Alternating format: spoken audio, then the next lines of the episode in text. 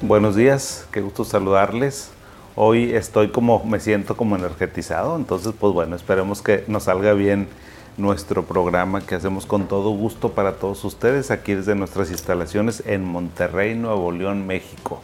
Porque muchos de los mensajes son, ¿dónde está doctor? Estoy en Monterrey, Nuevo León, México, que es un estado muy importante de México que está muy está al norte, está cerca de los Estados Unidos, ¿sí? Entonces, pues bueno, ahí les dejo la cápsula informativa también. Y vamos, fíjense que hemos hablado mucho de esquizofrenia y saben que lo seguiremos haciendo porque esta enfermedad, la esquizofrenia, es una enfermedad, no es tan frecuente, pero es catastrófica. Yo siempre le digo a mis estudiantes de pregrado y de posgrado, chavos, si algo que no quisiera yo tener es esquizofrenia. Porque eh, dentro de la psiquiatría, pues la esquizofrenia, y el trastorno bipolar a veces son enfermedades que son fuertes, que son catastróficas. También hay que decirlo, me estoy acordando ahorita de una persona que me escribió de Argentina que me decía, no hombre, pues qué consuelo, doctor, gracias. O sea, la esquizofrenia bien llevada, la esquizofrenia, las, personas que padecen esquizofrenia, eh, si se tratan bien, pueden llevar una vida casi normal o perfectamente normal. Eso depende mucho de la severidad. Entonces, bueno, pues yo siempre estoy viendo qué hay de novedades sobre esquizofrenia y este, mi productor Eduardo, a quien le mando un saludo, me mandó una noticia muy interesante. Me dice, Doc, ¿qué le parece esta noticia? A ver, este, Eduardo siempre es muy, eso me gusta de trabajar con él, o sea, como que no se toma atribuciones que no le corresponden. Me dice, ¿qué le parece esto como usted como doctor? Dije, ah, pues está muy bien. Resulta que el Washington Post, eh, este periódico tan influyente de Estados Unidos, publicó una noticia muy interesante. Una noticia que nos hablaba de una mujer esquizofrénica, una mujer que aparentemente había sido diagnosticada con esquizofrenia y que había estado, pues creo que recluida en un hospital psiquiátrico durante 20 años. ¿Se dan cuenta? 20 años. Lo que eso significa dos décadas de la vida y en la, en las, en la etapa de la vida que la gente está más vital, más vivaz, era una mujer que apenas estaba entrando a una universidad, una mujer muy joven, muy, muy joven, que había empezado con eh, síntomas catatónicos, que es igual la parte más fea de la esquizofrenia. Si me dicen, oye, ¿qué es la catatonia? La catatonia es un tipo de esquizofrenia donde los pacientes se quedan como momias. A veces se duermen y parece como si estuvieran muertos. No abren los ojos, se quedan con una, en una posición rígida, se llama, o bien uno les agarra la mano y la pone así y así pueden estar. Hay pacientes que caminan permanentemente, ¿sí? Entonces la esquizofrenia, el tipo de esquizofrenia del que se conoce como catatónica es muy fea, es muy fuerte, es muy difícil de manejar, terriblemente difícil de manejar. Cuando veo en el internamiento un paciente que tiene catatonia, digo, ay, en el nombre sea de Dios y a ver cómo nos va, porque es muy difícil ese tipo de esquizofrenia de tratar. Entonces resulta que esta mujer, pues diagnosticada la mujer como esquizofrénica, con esquizofrenia de tipo catatónico, y eh, eh, la persona que lo estaba este, narrando el caso pues, nos decía que este era una de las pacientes más difíciles que había visto en su carrera. Ahora era, él era como director, creo que de neurociencias o de neuropsiquiatría de este hospital psiquiátrico, y pues se quedó con la espinita de que esa paciente fue la paciente más difícil de tratar, mucho más difícil de tratar. Entonces ahora que era director, pues juntó a un equipo como de 70 neurólogos, psiquiatras, neuropsiquiatras y volvieron a estudiar la situación de esta señora y se dieron cuenta que en realidad pues lo que tenía no era una esquizofrenia, es un lupus. Un lupus este, de estos que atacan el cerebro, el sistema nervioso central, también raro, porque es una presentación rara de, de lupus y que eso era lo que le estaba causando los síntomas y entonces le dieron tratamiento y milagrosamente se recuperó la mujer. Pero bueno, esto que, ¿por qué les traigo este, este tema y por qué esta noticia es importante? Porque miren, la esquizofrenia es una enfermedad muy difícil, es muy difícil de diagnosticar y es muy difícil también de tratar. Entonces, este caso que les estoy platicando pues nos deja una, dos o varias lecciones, nos deja varias lecciones. La primera lección, no todo lo que parece esquizofrenia es esquizofrenia. Eso hay que tomarlo mucho en consideración, mucho. Porque el abordaje de un primer episodio psicótico es muy diferente a alguien que ya tiene un diagnóstico. Alguien que tiene un diagnóstico ya sabes lo que tienes que hacer. Pero cuando es un primer episodio psicótico que nos llega un jovencito entre 15 y 20 años, bueno, ahí hay que tratarlo súper bien. ¿Qué es? Me lo tenemos que estudiar. Ahí les encargo que les si ustedes están en alguna parte del país y es la primera, o del mundo, y es la primera vez que su hijo desarrolla síntomas eh, de psicosis, que lo están persiguiendo, que oye voces, que no se puede dormir, que está agitado, que está un poco violento, que tiene mucho miedo, que siente que le pusieron un transistor o un chip en el cerebro, que lo están controlando, que alguien le quiere robar sus pensamientos, porque esos son los síntomas más frecuentes de la esquizofrenia. Entonces, si empieza así un paciente, pues uno tiene que eh, rigurosamente hacer primero una serie de exámenes médicos para descartar que podamos tener una esquizofrenia. ¿Cómo que? Me le van a hacer una biometría hemática completa, me le van a hacer una química completa, una química sanguínea completa, me le van a hacer un perfil hepático, un perfil tiroideo, un perfil reumatológico, porque si a esta mujer le hubieran hecho un perfil reumatológico, pues se dieran cuenta que algo no estaba bien ahí con, con algunos valores que tenemos, un electroencefalograma, ¿sí? Una resonancia magnética o un TAC. Con esos estudios que le hagamos a un paciente que desarrolla un primer episodio, vamos a estar seguros con una probabilidad de 80, entre 80 y 90% de que si no tiene nada, es un paciente que muy probablemente tenga el diagnóstico de esquizofrenia. Entonces es muy importante, muy, muy importante que me le hagan exámenes a un paciente de primera vez y máxime cuando no es tan típica la enfermedad. O sea, cuando la enfermedad se sale de algo, hay que estudiarlo porque eso este, no, no nos da buena espina. Entonces, con todos esos exámenes que le vamos a hacer, les digo, pues vamos a tener todo en orden y nos vamos a dar cuenta si es o no esquizofrenia. Y lo otro, si ya eh, diagnosticamos bien una persona ya eh, nos confirmamos,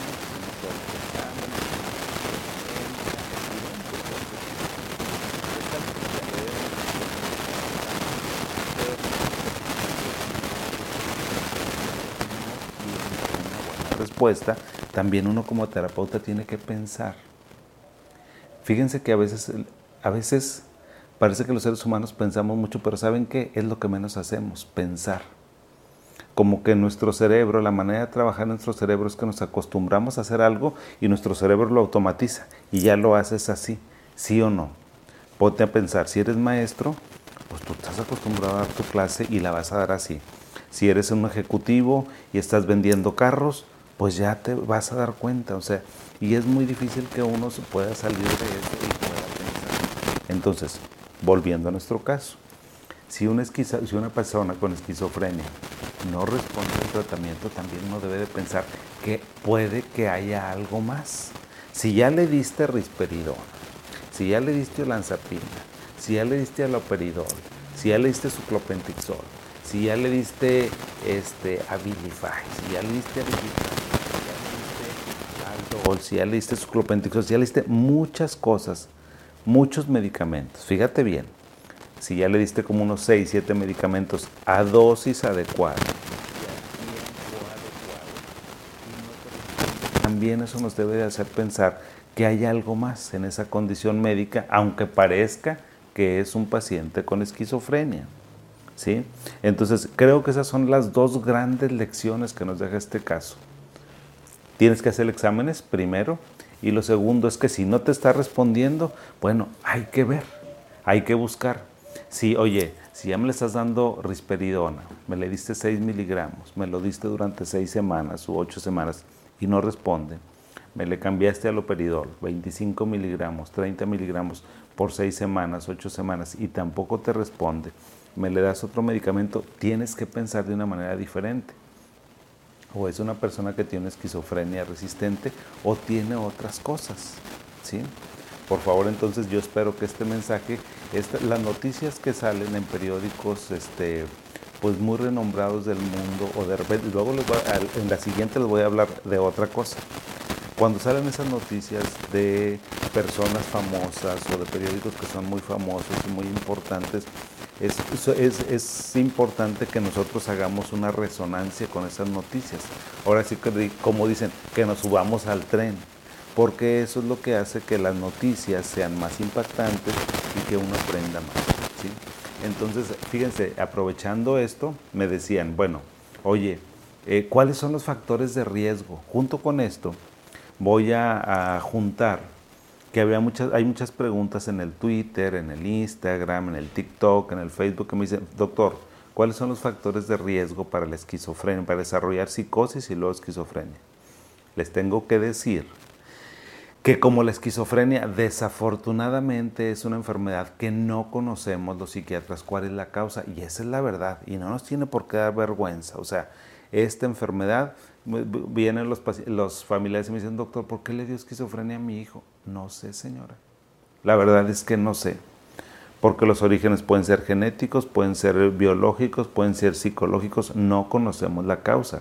Pero no se mortifiquen y no nos digan que los psiquiatras estamos inventando. ¿A poco eh, los eh, cardiólogos saben por qué a un paciente le da hipertensión o por qué a alguien le da lupus o por qué los oncólogos saben por qué le da cáncer a una persona? No, la verdad es que los médicos, aunque hay algunos médicos que se creen casi dioses, pues con la pena. Desconocemos muchas cosas de la enfermedad mental. Hemos avanzado mucho en las enfermedades sin saber cómo tratarlas, pero muchas ocasiones no sabemos cuál es el origen. ¿Sí? Entonces, los factores de riesgo como tales tendría que decir yo. Les voy a decir algunos factores de riesgo.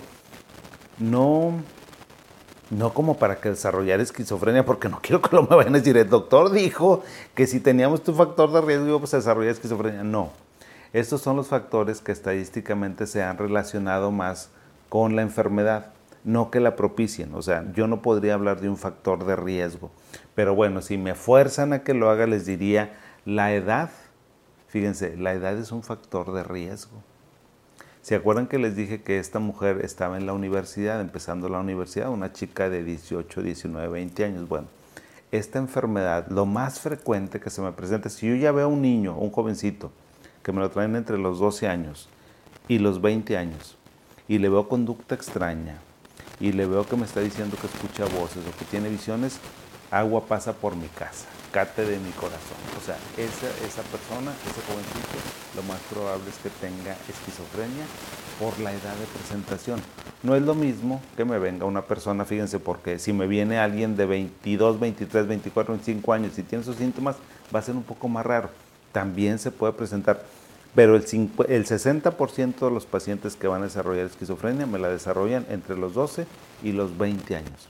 Ya después es dificilísimo que alguien vaya a tener esquizofrenia. A mí ya no me va a dar, gracias a Dios. me dará Alzheimer, pero no me va a dar esquizofrenia ya ni trastorno bipolar porque ya estoy más para allá que para acá. Entonces eso no me va a dar a mí. Otro factor que se ha asociado mucho con el desarrollo de esquizofrenia y eso me da mucha tristeza es el uso de sustancias en etapas tempranas de la vida. Ese es el factor más importante. Si no hay antecedentes en la familia, pero tu niño empezó a fumar, a usar cristal, a usar metanfetaminas, a usar cocaína y a usar marihuana, es tristísimo, tristísimo, tristísimo. Me estoy acordando de una familia que vimos, este, Toño Costilla y yo aquí con los estudiantes de medicina. Un muchacho de 17, 18 años que usa todo, pobrecito, tolueno, solventes, gasolina. La verdad es que, de, o sea, con mucha precariedad este, intelectual, económica, social, o sea, tiene muchas dificultades el muchacho y aparte empezó a usar eso. Y lo empezó a usar como desde los 12, los 13 años. Haz de cuenta que el muchachito está completamente perdido. No pone atención, no entiende lo que se le está diciendo, todo el tiempo se está riendo, todo el tiempo está alucinando, pues el cerebro ya se le quemó. Porque lo que hacen las drogas, o sea, las drogas lo que hacen es eh, algunas pues tener una alteración muy importante a nivel cerebral, a nivel neuronal o a nivel de todas las dendritas, los axones y todo lo que comunica el cerebro. Entonces tenemos un daño súper, súper importante e irreversible. Y me dicen, oye, fíjate, uso de sustancias en etapas tempranas. No es lo mismo que a lo mejor tengas 35, 40 años, fuiste a una fiesta, había marihuana, porque no hay que asustarnos. O sea, la verdad es que hay que hablar las cosas. Pues ni modo que digan, ay, ahorita nadie conoce la marihuana, o por favor, o sea, por supuesto. Entonces hay que hablar de esos temas. No es lo mismo que una persona de 35, 40 años diga, ah, pues tengo curiosidad, déjame ver, y ya verá si le gusta o no le gusta, que un muchachito de 12, 13 años. Y me preguntan, oye, ¿y por qué? Pues porque fíjate, cuando un adolescente, la, adolescencia tiene muchísimos cambios. No solamente tú ves los cambios afuera, ves el cuerpo, bueno, todos esos cambios también suceden en el cerebro. En el, en el cerebro está sucediendo algo que se llama una poda sináptica. Imagínate que el cerebro es como un arbolito y cuando llegas a la adolescencia como que el cerebro se especializa y pues bueno, corta las remitas que no sirven, o sea, involucionan algunas áreas del cerebro muy pequeñitas. Entonces, esa es una etapa sensibilísima del desarrollo y de la consolidación cerebral y si ahí le metes sustancias, pues ya te encargo. Entonces es un factor también muy importante. Otro factor que también, este, un factor de riesgo para presentar psicosis es el estrés psicosocial muy intenso. Un secuestro, una muerte, una violación, un abuso físico, psicológico, padres muy violentos, el estrés psicosocial y luego más ahorita como está la sociedad, ese también es un factor de riesgo importante para desarrollar psicosis. Otro factor que también es muy importante son problemas durante el embarazo o el parto. Ya ven que de repente, pues que la señora en el parto o en el embarazo, pues resulta que a lo mejor estuvo sometida, pues no sé, o sea, alguna infección, que le dio una infección viral, una infección bacteriana muy importante, que tuvo a lo mejor este, fiebres muy importantes. Bueno, es un factor que se ha asociado a veces con el desarrollo de psicosis o esquizofrenia problemas eh, prematurez, dificultad respiratoria al nacer, este, un parto difícil con lesiones craneales importantes, a veces los traumatismos craneoencefálicos también son factores de riesgo. ¿sí? Entonces, bueno, pues con esto concluimos este tema que me habían pedido, que habláramos sobre los factores de riesgo para, esta, para la psicosis y eh, comentar esta noticia, porque bueno, dentro de esta noticia pues había cosas muy importantes. Por favor, déjenme sus comentarios, están apareciendo en la cintilla. Todas nuestras redes sociales están apareciendo también nuestros teléfonos donde nos pueden contactar y con gusto les respondo. Que tengan bonita semana y nos vemos hasta el siguiente miércoles. Un abrazo para todos. Bye.